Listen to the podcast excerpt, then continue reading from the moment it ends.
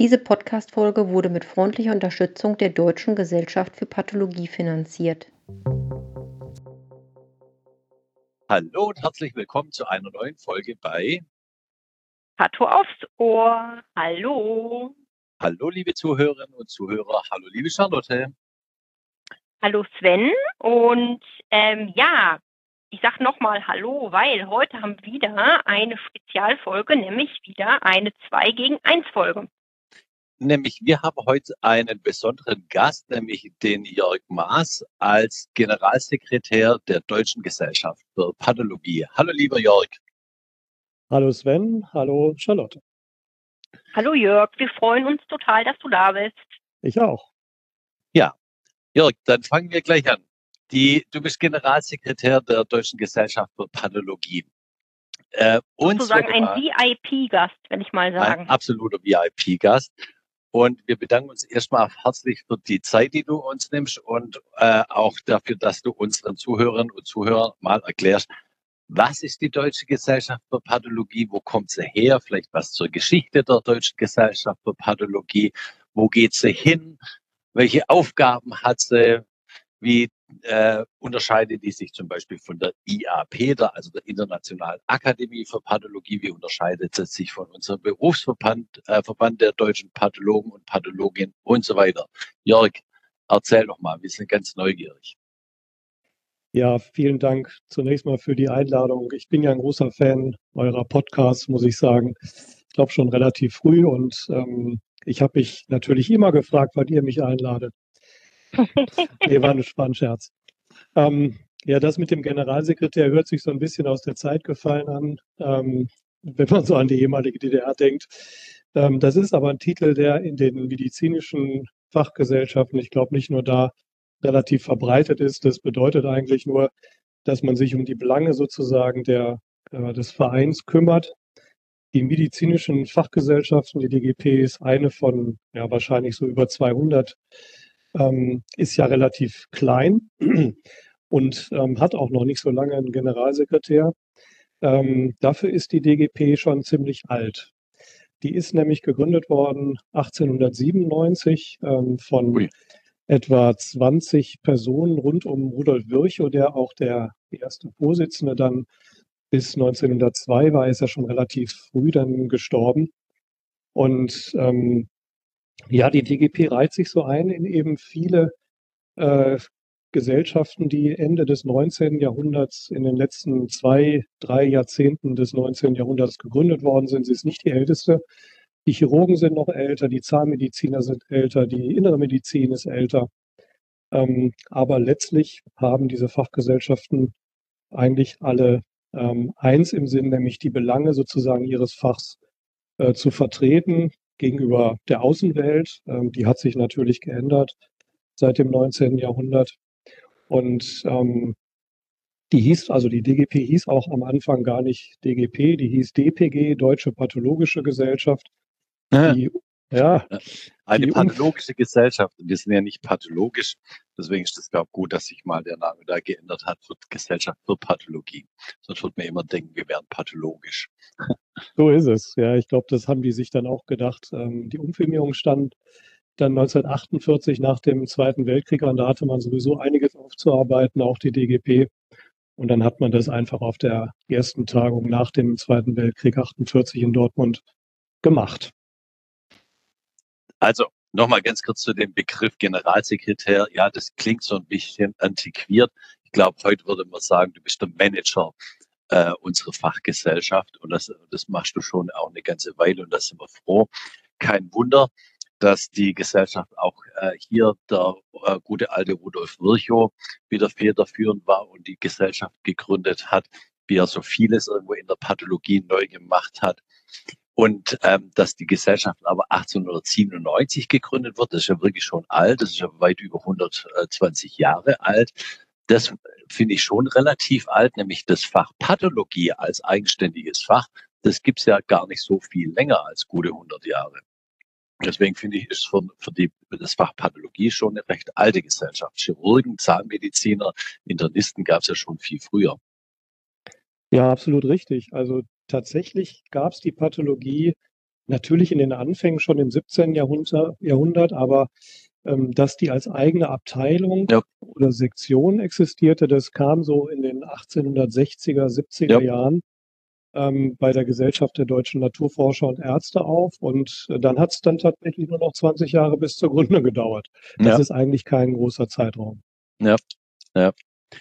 Ähm, äh, lieber Jörg, also erzähl doch mal, welche, du hast gesagt, die Funktion ist die Außendarstellung. Ja, das machen wir. Die Funktion hat sich geändert. Ähm, aber wie unterscheidet sich jetzt zum Beispiel die Deutsche Gesellschaft für Pathologie von der Internationalen Akademie für Pathologie und zum Beispiel von unserem Berufsverband? Ähm, die decken ja alle unterschiedliche Bereiche ab. Was sind so die Kernbereiche jetzt heutzutage und vielleicht auch in der Zukunft für die Deutsche Gesellschaft für Pathologie? Ja, also es gibt tatsächlich diese Trennung zum Berufsverband. Das haben ja viele andere Fachgesellschaften nicht. Die sind tatsächlich äh, vereint ähm, und schlagen gemeinsam. Also die haben sozusagen unter einem Dach eine gemeinnützige Gesellschaft und eine nicht gemeinnützige Gesellschaft. Das ist manchmal problematisch. Und die DGP hat das so gelöst, oder die Pathologie, muss man sagen, als Fach hat das so gelöst, dass man eben zwei Gesellschaften hat, was mhm. einerseits ein bisschen hinderlich ist, weil man als Pathologin oder Pathologe Mitglied in beiden Fachgesellschaften oder Verbänden sein sollte und dann eben auch zweimal einen Mitgliedsbeitrag bezahlt. ähm, man, das stimmt. Ja, ja, das stimmt natürlich, Christiane. Ähm, andererseits ist es so, dass man sich, wenn man zwei Gesellschaften hat, natürlich sehr schön konzentrieren kann auf die Aufgaben, die man hat. Und wir machen das, wenn ich das mal so sagen darf, mit dem, mit unserer Schwestergesellschaft, dem Bundesverband Deutscher Pathologen schon seit vielen, vielen Jahren relativ erfolgreich. Es gab sicherlich mal Zeiten, da hat man sich so ein bisschen um die Themen gestritten. Ähm, das war tatsächlich aber vor meiner Zeit. Und ähm, ich muss sagen, ich bin sehr froh, dass wir den, den Bundesverband haben, der sich ja um so Gebühren Ordnungssachen zum Beispiel kümmert. Es gibt eine Gebührenordnungskommission. Das heißt, alles, was mit Geld, weil mit diesen pekuniären Dingen zu tun hat, liegt also tatsächlich beim Bundesverband. Darum kümmert sich die DGP gar nicht. Ähm, man kann ganz scharf als Abgrenzung sagen, das, was die Wissenschaft angeht, also die, ja, die, die Transmission, der Transmissionsriemen äh, ist die DGP, wenn es um wissenschaftliche Erkenntnisse geht, das, was neu erkannt worden ist, soll natürlich möglichst breit äh, mhm. vermittelt mhm. werden. Und da haben wir so ein bisschen eine Übereinstimmung mit der IAP, mit der Internationalen Akademie für Pathologie. Ähm, also wir haben ja mehrere Tagungen im Jahr. Eine wichtige, das ist die Jahrestagung, äh, findet immer im äh, Mai oder Juni statt. Ähm, da kommt die ganze Familie zusammen, sage ich immer. Das mhm. ist so, so ein Family-Treff. Also so 800 mhm. Personen etwa. Und ähm, ansonsten gibt es kleinere Tagungen, die aus unseren Arbeitsgemeinschaften hervorgehen. Äh, Christiane, du weißt selber bei den, den Thoraxpathologen oder bei den Kinder- und Fetalpathologen, Hämatopathologen. Also das sind so kleinere Tagungen, da haben wir so 50 bis, bis 100. Bei den Molekularpathologen muss man sagen, ist das schon eine größere Veranstaltung, bis zu 250 Personen. Also eigentlich ist unsere Kernaufgabe die Weiterbildung. Und da ist eben auch eine Überschneidung zur IAP. Ähm, nur ich muss bedauernd sagen, also eigentlich ist fast jede Pathologin, jeder Pathologe Mitglied der IAP, aber nicht jeder und jeder ist Mitglied der DGP. Ähm, also ich, ich kann ja das wäre auch eine Frage von mir gewesen später. Ja. Mhm. Ich könnte ja vielleicht was dazu sagen. Also du hast ja schon gesagt, die Aufgabe der DGP ist die Vermittlung des, äh, des neuen Wissens und ich glaube, das ist wirklich das neue Wissen. Die Wissenschaft ist die äh, das Kerngeschäft der Deutschen Gesellschaft für Pathologie, auch das Wissen, das noch nicht in, das, in die Lehrbücher geschafft hat, sondern vielleicht erst in die Lehrbücher schaffen wird. Das ist die große Aufgabe der Deutschen Gesellschaft für Pathologie und deswegen gibt es ja auch ganz viele Vorträge und noch viel mehr Poster bei der jährlichen äh, Tagung, wie du gesagt hast, die immer Mai, äh, Ende Mai, Anfang Juni stattfindet die IAP, die kümmert sich ja mehr um die Vermittlung des bereits akzeptierten Wissens, das es schon in die Lehrbücher geschafft hat. Und es gibt einfach mehr Pathologen, die einfach am äh, Mikroskop die, äh, die Fälle bearbeiten für, zum Wohle der Patienten äh, und nicht so viele äh, Pathologen, die eben auch aktiv in der Wissenschaft sind. Deswegen gibt es wahrscheinlich mehr IAP-Mitglieder als DGP-Mitglieder. Ja, mhm. das würde ich tatsächlich auch so sehen. Ähm, ich glaube, weil du gefragt hast oder weil ihr gefragt habt, die, was ist die wichtigste Funktion? Das ist, glaube ich, tatsächlich die, eine Plattform darzustellen. Also das ist, das hört sich jetzt, also äh, Doppelung der Worte platt an, aber eine Plattform, um sozusagen alle zusammenzubringen, die in so einem Fach tätig sind, mit allen ihren Interessen, mit all ihren Kenntnissen, die sie haben. Und das ist in der Pathologie ja mittlerweile doch ähm, sehr speziell. Es gibt ja gar keinen allgemeinen Pathologen oder keine allgemeine Pathologin mehr, sondern die Pathologie hat sich sehr stark aufgespalten in Subspezialisierungen, in äh, kleinere Disziplinen, da einen Überblick zu bieten und da auch allen Leuten zu sagen, kommt mal zusammen. Wir haben hier wirklich eine tolle, ich sage jetzt mal Jahrestagung mhm. und die ist in bestimmten äh, Abschnitten aufgeteilt. Das ist immer relativ ähnlich. Ihr kennt das ja. Und da kann sich im Prinzip jede und jeder orientieren und sich weiterbilden und sich auf dem neuesten Stand halten. Und richtig, Sven, wie du sagst, die IAP ist tatsächlich, ich will jetzt nicht sagen Brot und Butter, aber das ist das, was schon ja. in der, was ist in der Praxis angekommen, was umgesetzt wird, aber was eben trotzdem vielleicht immer noch vertieft werden muss. Ja, ganz klar. Mhm. Und wenn, und wenn wir schon von Fachgesellschaften reden, auch die äh, DGP arbeitet ja nicht alleine vor sich hin oder mit nur Pathologie, anderen pathologischen Fachgesellschaften oder anderen Fachgesellschaften für Pathologie.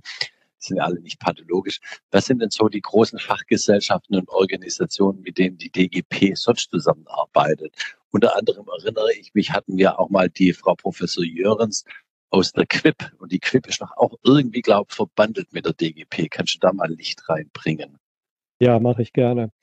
Ähm, ich ich setze die Quip jetzt mal an die, die zweite Stelle, komme aber gleich darauf zurück, weil mhm. es zunächst mal darum gehen soll, mit wem ist die DGP sonst noch verbandelt, ähm, also als Dachgesellschaft für ähm, inzwischen, ich habe es gerade nochmal nachgeschaut, 182 Mitgliedsgesellschaften gibt es die sogenannte AWMF, das ist die Arbeitsgemeinschaft wissenschaftlich-medizinischer Fachgesellschaften mhm. mit Sitz in Berlin. Ähm, deren ja, wichtigste Aufgabe ist eigentlich die, die Streuung von Informationen aus dem medizinischen Bereich und die Einholung von Expertise für Stellungnahmen. Das ist auch eine ganz wichtige Funktion, die die DGP zusammen mit dem Bundesverband übernommen hat. Also wir nehmen mittlerweile, ich habe das jetzt äh, auch nochmal für diese Folge nachgeschaut, äh, zu sehr vielen ähm, Gesetzentwürfen zum Beispiel aus dem Bundesministerium für Gesundheit oder aus anderen Gremien, ob das jetzt die Bundesärztekammer ist, äh, oder so Stellung. Ähm, nur mal für euch zu, äh, zur, zur Orientierung. Ich habe mir mal die letzten ähm, angeschaut, also Richtlinie Gendiagnostikkommission, Approbationsordnung, Digitalisierung des Gesundheitswesens, das war ein Gesetzentwurf, Gesundheitsdatennutzungsgesetz. Also zu all diesen Themen will natürlich die Politik unseren Senf. Und das mhm. geben wir natürlich auch gerne. Das bedeutet aber gleichzeitig, dass die Fachgesellschaft sehr, sehr stark gefordert ist. Also wir haben zwar einen Vorstand mit 13 Personen, äh, da sind auch Funktionen zugeordnet. Es gibt Leute, die sind für Öffentlichkeitsarbeit zuständig. Es gibt welche, die sind für Lehre zuständig. Da würde man jetzt zum Beispiel sagen, Approbationsordnung ist was für den Herrn Ströbel, der bei uns äh, halt Lehre macht. Ähm, aber das ist eine Wahnsinnsaufgabe. Und insofern müssen wir uns da auch vertreten lassen. Wir können das nicht alleine machen. Und ähm, da sind wir froh, dass es die AWMF gibt. Es gibt natürlich die Deutsche Krebsgesellschaft. Ähm, da sind wir mit der Arbeits, mit, dem, mit der Arbeitsgemeinschaft äh, Onkologische Pathologie vertreten in der Sektion B. Ist eine, ja, eine Sektion sozusagen mit eigener Beitragsordnung. Äh, die führen wir hier. Ich bin der Sekretär der AOP. Und da werden, da mandatieren wir Expertinnen und Experten für Leitlinien, genauso mhm. wie bei der AWMF. Und im internationalen Bereich, weil das ja immer weiter zunimmt an Bedeutung, würde ich jetzt einfach mal nennen die ESP, also unsere europäische äh, Dachgesellschaft, die European Society, dann die ICCR, das ist ähm, eine, ja, eine Kollaboration, die mit der standardisierten Befundung von Krebserkrankungen zu tun hat, wo wir zuarbeiten, wo auch unsere Expertise ständig gefragt ist. Und IQ Path, das ist so eine Qualitätssicherungs- ähm, Organisation äh, mit Sitz in Italien. Da sind wir auch Mitglied. Und zuletzt würde ich, weil du da danach gefragt hast, die Quip. Die Quip ist unsere Ausgründung, die wir 2016 als GmbH äh, gegründet haben, die aber schon viel länger existiert, die sich halt um die Qualitätssicherung, um die externe Qualitätssicherung in der Pathologie kümmert. Und ich glaube, das war ein sehr kluger Schritt, den wir zusammen im Bundesverband gegangen sind. Ähm, ihr habt äh, alle sicherlich schon mal einen Ringversuch mitgemacht in der Pathologie. Also oh ja. Wird, oh ja, das, ich weiß, dass das alles äh, belastend ist neben der normalen Arbeit, aber ihr wisst auch, wie wichtig das ist. Ähm, Pathologie ist ja eine menschliche Wissenschaft, das heißt, eine Pathologin, Pathologe schaut auf ein Präparat und da sind die Ergebnisse nicht immer gleich. Und um mhm. das aber möglichst anzugleichen, gibt es die Quip. Und die haben wir gegründet und die ist eine riesen Erfolgsstory. Ja. Und wie gesagt, die Quip hatten wir auch letztens schon mal in der, in unserem Podcast. Ja. Also ja, Charlotte. Ähm, du sagtest eben, bei der Jahrestagung, wenn die ganze Familie zusammenkommt, sind man, sind man um bei 800 Leute. Das ist also sozusagen ungefähr die Hausnummer an Mitgliedern bei der DGP? Ja, wir haben tatsächlich ähm, 1070 Mitglieder. Ich habe gerade noch mal reingeguckt. Das heißt, nicht alle kommen dahin. Ähm, das ist natürlich so, das muss man verstehen. Wenn jetzt alle kämen, dann wäre ja sozusagen die Pathologie komplett unbesetzt an drei Tagen, Donnerstag bis Samstag. Das geht nicht. Irgendwer muss die Stallwache ja. halten. Und ähm, deswegen gibt es da sicherlich eine Regelung. Manche kommen nur einen Tag, manche kommen drei Tage. Ähm, und ja, wir werden es nie schaffen, tatsächlich alle zu holen. Aber es gibt mittlerweile ja auch viele, die gar nicht selber Pathologinnen und Pathologen sind. Wir haben ja mittlerweile auch viele Naturwissenschaftlerinnen, Naturwissenschaftler in der Molekularpathologie zum mhm. Beispiel oder Bioinformatiker, die auch Mitglied der DGP sein können mittlerweile, ähm, weil das ja, also es ist ein Bereich, den wir, den wir gar nicht mehr aufhalten können, der immer wichtiger wird und, ähm, oh, und auch gar nicht aufhalten wollen nee. und auch gar nicht aufhalten dürfen. Ich weiß, irgendwie so, als die Molekularpathologie immer größer wurde und so die ersten Wissenschaftler dann in der Molekularpathologie gearbeitet haben, da gab es lange Diskussionen bei der Mitgliedsversammlung immer, ob äh, Nichtärzte, Nicht-Pathologen äh, Mitglied werden dürfen von unserem hochehrenhaften Verein in dieser äh, Superhuman äh, Society of äh, Medizinern das weiß ich noch, da gab es größte Vorbehalte dagegen und ich bin Gott froh, dass diese Zeit vorbei ist, dass das ganz klar ist, dass Naturwissenschaftler äh, Teil von unserer Community, von uns Pathologen sind. Nämlich ohne die würden wir, hätten wir die Pathologie gar nicht so weiterentwickeln können, wie wir sie in den letzten 20 Jahren gemacht haben.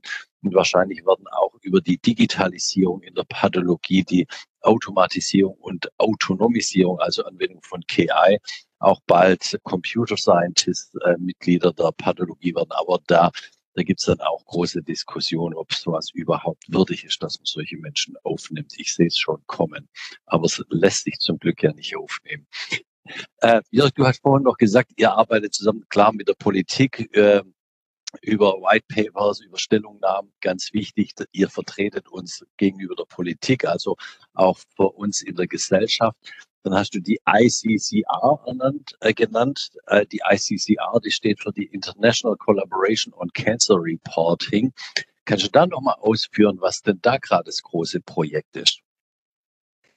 Ja, bei der ICCR geht es, äh, wie schon gesagt, um die standardisierte Befundung und die ist ja äh, derzeit nur auf Englisch verfügbar ähm, für, die, für den deutschen Bereich. Es gibt aber tatsächlich auch schon Übersetzungen dieser standardisierten Befundungsberichte.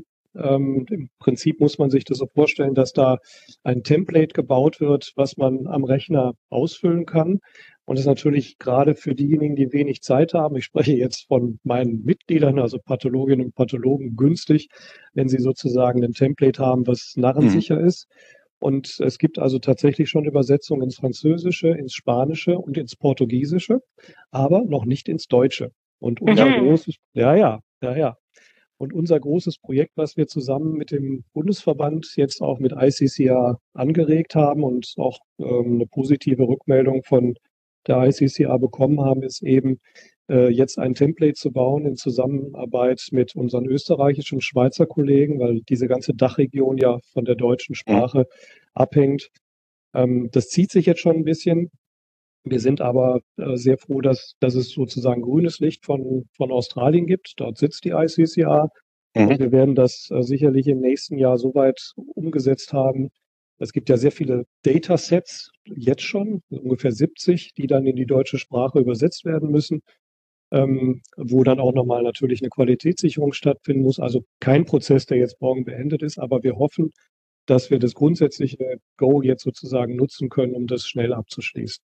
Also du sagst ja, das, äh, das würde dann schneller gehen, wenn man dieses Template abarbeitet, da gebe ich dir recht. Aber es hat natürlich auch noch den Vorteil, dass endlich mal äh, ein äh, standortübergreifender, äh, standortübergreifender Standard äh, eingeführt wird. Nämlich, ich erinnere mich noch, als ich Pato angefangen habe, mein erster Chef, der hat Wert drauf gelegt, jeder Befund muss seine eigene Signatur haben, jeder Befund und jeder Befunder muss seinen eigenen Stil haben. Da darf nichts, nichts mit Textbaustein und nichts äh, äh, mit Standards gearbeitet werden. Das muss alles im epischen Fließbericht gemacht werden. Und auch zum Glück hat sich da die Uhr weitergedreht dass wir irgendwie nach Standards arbeiten. Der Standard macht uns stark in der Medizin. Daran können wir uns verbessern und weiterentwickeln. Und das funktioniert nur, wenn wir alle standortübergreifend mit den gleichen Standards arbeiten. Deswegen finde ich das auch ein super Projekt. Ich habe noch eine Frage, die DGP. Ähm, was, was macht die DGP im Rahmen von Nachwuchsförderung? Äh, nämlich Nachwuchsmangel. Das ist ja insgesamt in der Medizin Problem, auch in der Pathologie. Was macht die DGP denn für den Nachwuchsförderung, dass sich mehr junge Leute, oder ach, ich hasse den Begriff junge Leute, ja, sage ich immer, dass mehr Leute, Medizinstudierende, äh, aus dem Medizinstudium rauskommen und dann Richtung Patholog äh, Pathologie gehen wollen? Ja, das ist eine gute Frage, weil äh, es ein anderes Problem gibt, was damit zusammenhängt. Das ist die Sichtbarkeit der Pathologie Mhm. Ähm, ja, ihr wisst selber, dass die Pathologinnen und Pathologen oft nicht als die wahrgenommen werden, die sie sind. Äh, weder in Krimis noch sonst wo. Also kaum jemand weiß eigentlich, äh, was die Pathologinnen und Pathologen sind und was die machen. Deswegen macht ihr den Podcast. Ja, deswegen macht ihr den Podcast ja. und deswegen bin ich auch da. Ähm, es kommt hinzu, ich muss das jetzt kurz erwähnen, weil das so aktuell ist. In der neuen Approbationsordnung werden die Grenzen mal wieder verwischt. Also das heißt, es ist kaum noch erkennbar, was eigentlich Pathologie ist. Und auch, es wird zwar so benannt, aber es verschwindet sozusagen in den Modulen, die man da machen muss. Also die Studierenden wissen eigentlich gar nicht mehr, dass Pathologie spannend ist, dass das ein toller Bereich ist und dass man sich dem zuwenden kann. Ähm, wir haben das schon vor einigen Jahren erkannt. Das ist natürlich auch kein neues Problem.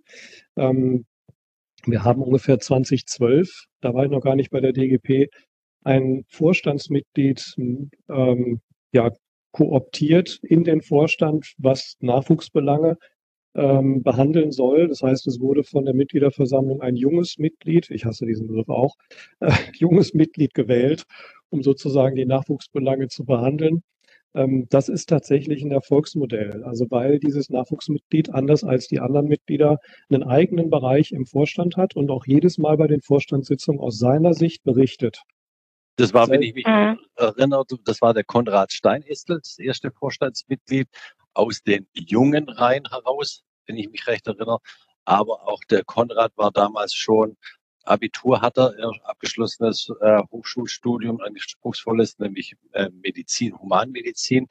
Ähm, er war schon Facharzt für Pathologie und glaube auch schon habilitiert. Deswegen wähle ich mich da immer äh, hier so, so jemand als junge Leute zu bezeichnen, die eigentlich hochqualifiziert und hochmotiviert sind. Ich finde diesen Begriff junge Leute immer so total despektierlich. Ja. ja, das ist wahr. Also die, die danach kamen, die waren am Anfang auch jung und natürlich entwickeln die sich weiter und müssen dann tatsächlich irgendwann auch den Staffelstab weiterreichen. Ja. Aber die haben das alle zwischen vier und sechs Jahren gemacht. Also sechs Jahre ist die maximale Amtszeit. Und wir haben in dieser Zeit, 2012 äh, war die erste, eine sogenannte Nachwuchsakademie ins Leben gerufen. In diesem Jahr findet die fünfte Nachwuchsakademie statt. Äh, Verzögerung ergab sich jetzt durch die Corona-Zeit, mhm. wo wir uns nicht treffen durften. Aber das ist äh, so ein Format, wo wir 20 bis 25 junge Leute zusammenholen, eine Woche uns in ein Kloster einschließen und dann wirklich Druckbetankung stattfindet. Der Sinn und Zweck ist eigentlich aber gar nicht die Druckbetankung, sondern eigentlich mehr das Kennenlernen. Die Leute werden sehr stark an ihre Grenzen geführt, ähm, aber sie sollen auch sozial miteinander interagieren. Und es hat sich gezeigt, dass diejenigen, die aus diesem ja, aus dieser, aus diesem Format rausgekommen sind, tatsächlich auch ähm, für, ja, für höhere Positionen, für höhere Weihen geeignet sind. Es gibt einige, die jetzt schon in Chefarztpositionen gewechselt sind an der Uni. Ähm, Philipp Jurmeister, der aktuelle Nachwuchsvorstand, ähm, ist jetzt gerade auf eine Professur in München berufen worden.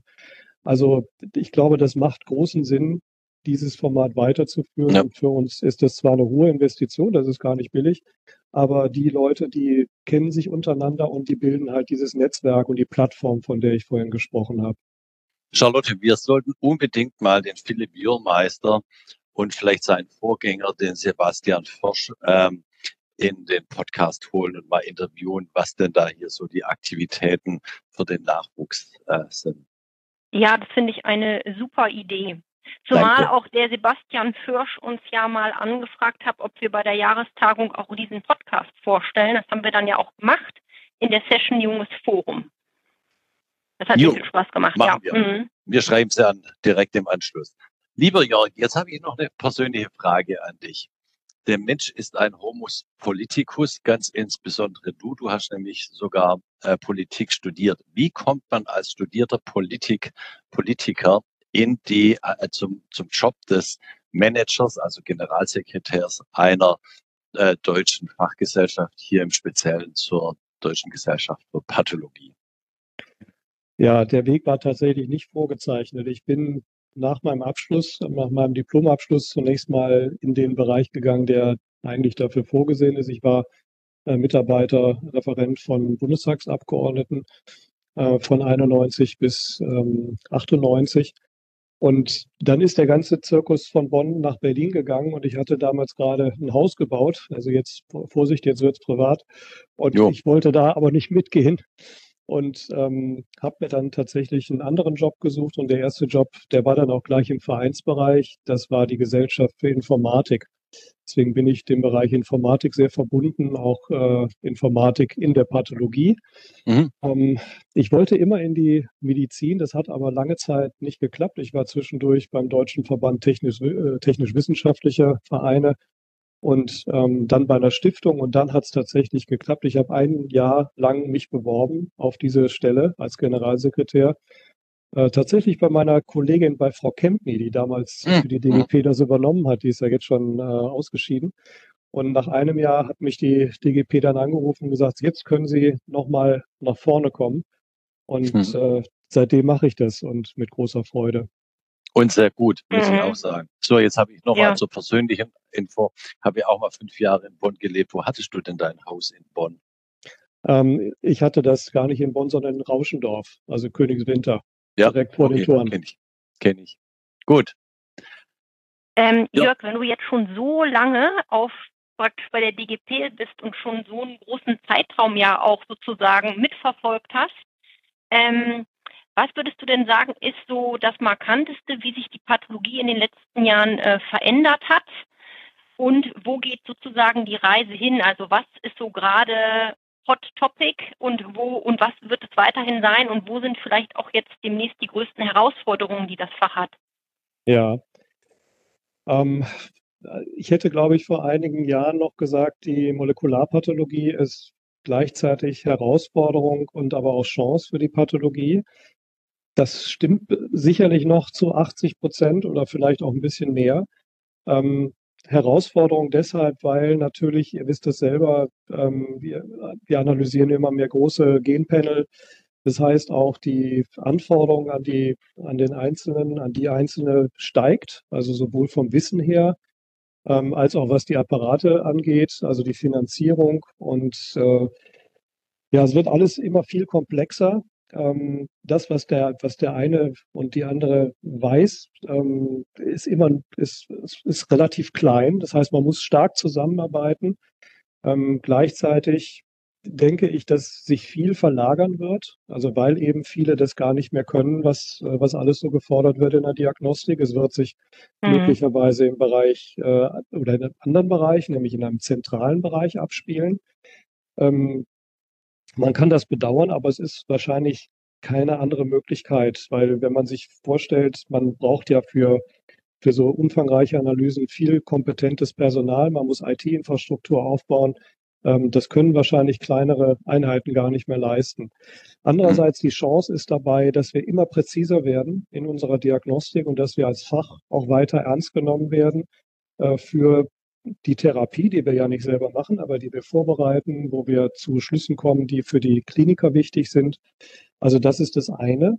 Und das andere hat, glaube ich, damit zu tun oder ganz sicher damit zu tun, das ist der Bereich Digitales. Äh, du hast es schon angesprochen, Sven. Mhm. Ähm, KI, also die Rolle von künstlicher Intelligenz, was übernimmt die eigentlich in der Zukunft?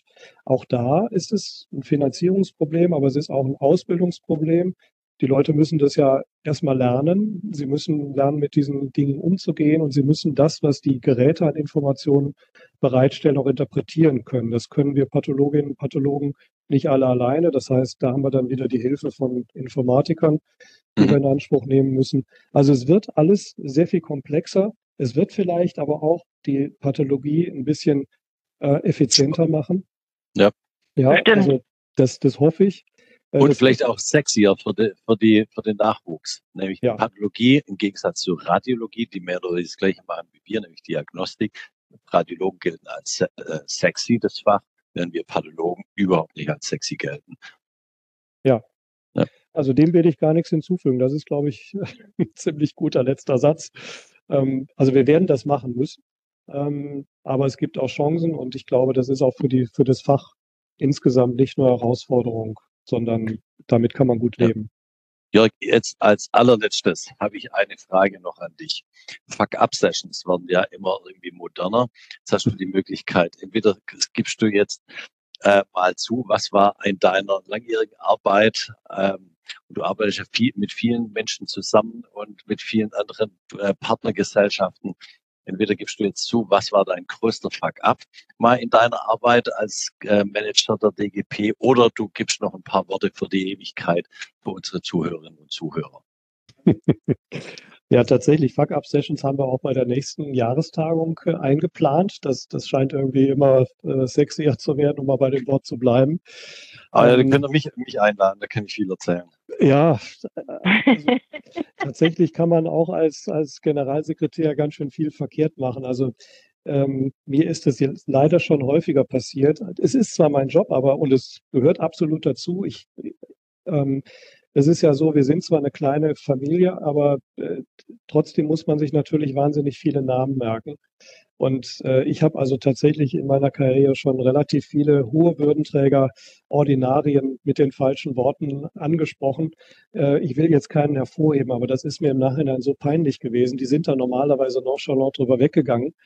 Ähm, aber es ist halt manchmal, manchmal ist das äh, Schicksal ein Eichhörnchen und das ist halt so. Ich kann es nicht ja. ändern sollen sich alle nicht so wichtig nehmen. Wir haben uns ja relativ schnell auf du geeinigt, das weiß ich noch. Das stimmt. Gut. Dann Aber das klingt sagen, ja noch ziemlich harmlos im Vergleich, was man sonst so alles anstellen kann, finde ich. naja, man, ja, kennt aber jeder, dass man jemand falsch angesprochen hat und man findet ja sowas oft selber sch ja, schlimmer als, als die angesprochene Person. Das, das, das ja, das stimmt. So. Vielleicht hat die das ja. gar nicht gemerkt. Genau. Jörg, hast du eine Lieblingsbeschäftigung bei deiner Arbeit? Ähm, manchmal hat man ja etwas, was man am liebsten mag oder magst du so das ganze Potpourri? Weil es ist ja wirklich sehr vielfältig. Ja, das stimmt. Das äh, ist wirklich auch eine, eine tolle Beschäftigung. Ich, ähm, ich glaube, ich, wenn ich, wenn ich so drüber nachdenke, also natürlich diese ganzen Verwaltungsarbeiten, die müssen sein. Das ist aber jetzt nichts, was mich schrecklich reizt. Ich bin sehr gerne im Feld. Das heißt, wenn wir unsere Jahrestagung haben, ähm, da ist die Anspannung am größten, weil da die meisten Fehler passieren können. Gleichzeitig gibt mir das immer ein Gefühl, wenn ich mit der Familie zusammen bin, äh, weil meine kleine, meine eigene Familie ist relativ klein. Ich bin, bin Einzelkind. Ich finde das immer toll, wenn man sich zum Teil nach langer Zeit, wie jetzt nach Corona wieder sieht. Erinnere mich jetzt mhm. an 2022 in Münster.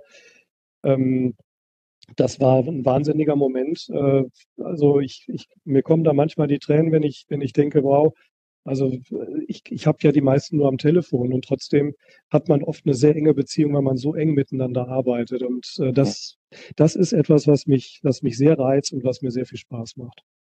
Wunderbar. Schön. Dann, lieber Jörg, Das merkt Dank. man auch. Ja, das ganz klar, das merkt man auch jedes Mal, wenn man dich auf der DGP-Tagung sieht. Du bist ja immer voll dabei. Du freust dich, wenn, wenn du hier die, deine Community siehst und ich kann dir auch zurückspielen, zumindest für mich. Äh, ich freue mich auch, wenn ich dich sehe, aber auch so die anderen äh, Pathologen, die freuen sich, dass sie dich sehen, dass es dich gibt und dass du dich so gut um uns in dem Bereich Wissenschaft und was sonst noch für die DGP der Aufgabe ist, die äh, dich so gut für uns kümmerst. Jörg weiß immer alles. Ja. Lieb von euch, Dankeschön. Und geht immer, und geht immer ans Telefon, das weiß ich auch.